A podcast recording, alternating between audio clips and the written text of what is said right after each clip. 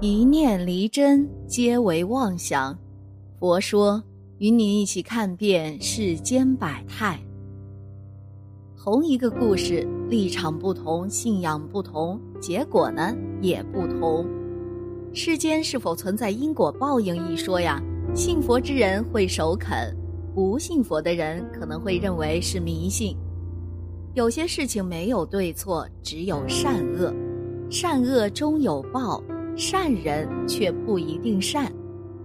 一位屠夫当着母牛的面杀死了他的孩子，他为何会是这样的反应？众人看后都被吓傻了。接下来我们来看看到底是怎么一回事儿。一个月黑风高的夜晚，一头小牛降生在龙须村的一个屠夫的院子里。屠夫白明楼见到这一幕啊。一直悬着的心终于放了下来。这么多天以来，大牛都是一副病殃殃的样子，能顺利生下小牛，实在出乎白明楼的意料之外。小牛出生后没多久，白明楼就恢复了他的租牛生意。一直以来呢，白明楼为了攒彩礼，都是将大牛租给那些需要干农活的农夫，直到大牛怀孕了才停下。如今啊，小牛顺利降生了，他自然要恢复生意啦。小牛虽然舍不得大牛，却拗不过白明楼，只能看着大牛被一天天租出去，回来的时候一天比一天累，看得小牛无比心疼。三个月过后，小牛略微长大了一些，白明楼也凑够了聘礼。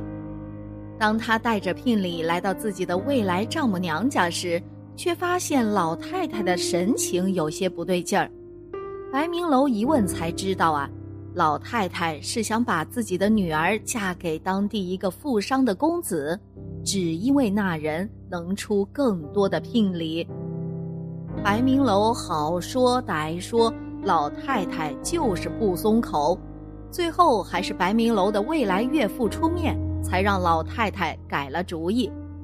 原来这老两口啊有一个特殊的癖好，那就是吃鲜嫩的牛肉，越小的牛他们就越喜欢吃。自从白明楼家中的小牛诞生后，老两口就将主意打到了他的那头小牛身上。如今啊，正好趁着这个机会向白明楼表明心意。白明楼听完二老的话后，紧紧皱起眉头。只说让自己回去考虑几天。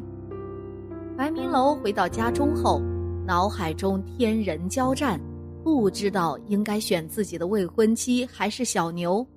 他万分愧疚地望着一大一小两头牛，两头牛发现白明楼的心情不好，直接来到白明楼身边，用脑袋拱拱白明楼。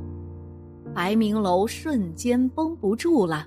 开始嚎啕大哭起来，哭过之后，他将自己的未来岳父岳母要挟自己的事如实相告，然后操刀走向小牛。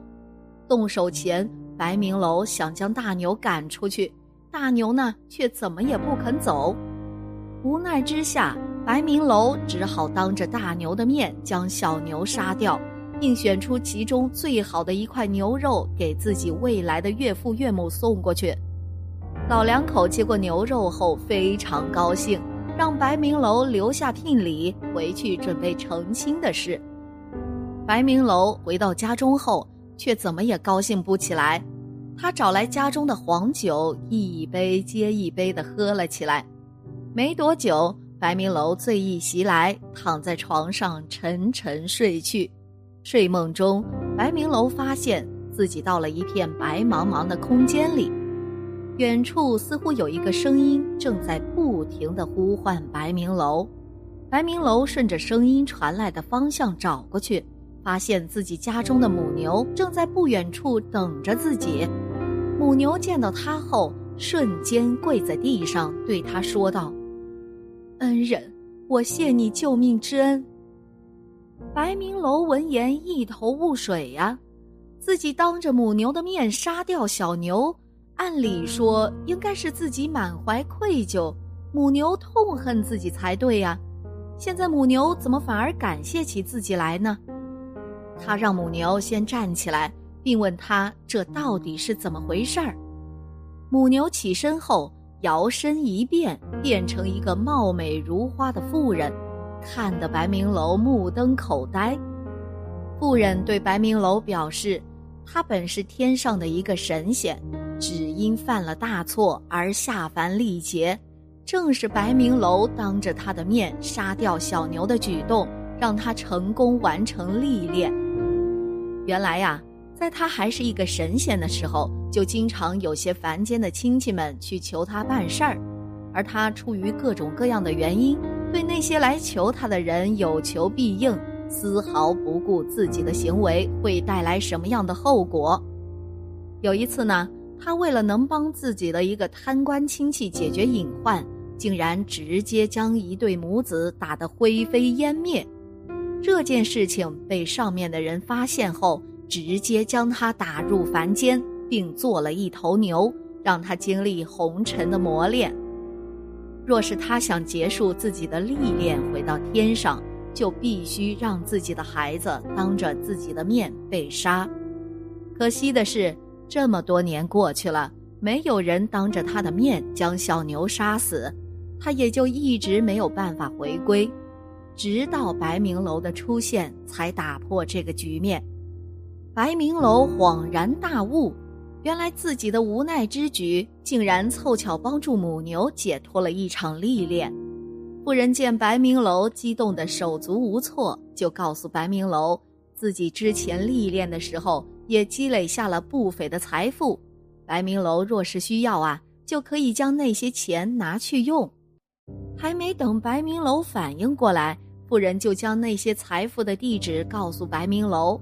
白明楼反应过来时，原地已经没了妇人的身影。白明楼从梦中惊醒，跑到牛圈一看，发现母牛果然消失不见了。后来，白明楼顺利和自己的未婚妻成婚，这对历经风雨的年轻人呐，终于走到一起了。他们成亲后，白明楼的岳父岳母不再刁难白明楼，开始真心对待他，一家人过上了幸福和美的生活。世界上所有的善也罢，恶也罢，都是由我们的心生出来的。当你用这个心来修善的时候，身心就非常安乐。所以说，修善者他在行善的同时就上了天堂。并不一定是说死后才能上天堂。当你作恶的时候，便会受到良知的谴责，招致痛苦，招来忧愁，甚至因为恶行所带来的一系列后果而堕入厄运。于是地狱由此而生，并不一定是说死后才会下地狱。六道便是这样由心化现的，离心无世界。离心无法界，法界不离心，心不离法界。因为你对世界的认知是建立在你人生中的无数个见闻、感受、体会与归纳的基础之上的。比如同一家公司，你觉得它充满了勾心斗角和利益纷争，是火坑；但另一位同事呢，却认为它充满了机遇与挑战。是个锻炼身心的好地方。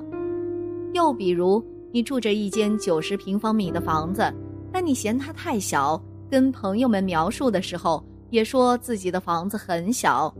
可朋友来做客时却感叹说：“我家才是你家的一半大呀。”可见啊，世界是你心中的世界，生活质量也是你心灵的感受。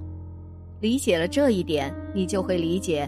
有什么样的心灵，就有什么样的净土，一切都是新的游戏。欲望让世界进步，也让世界倾斜、混乱与不平衡。人的欲望会产生邪心，而动乱与灾祸均由邪心而来。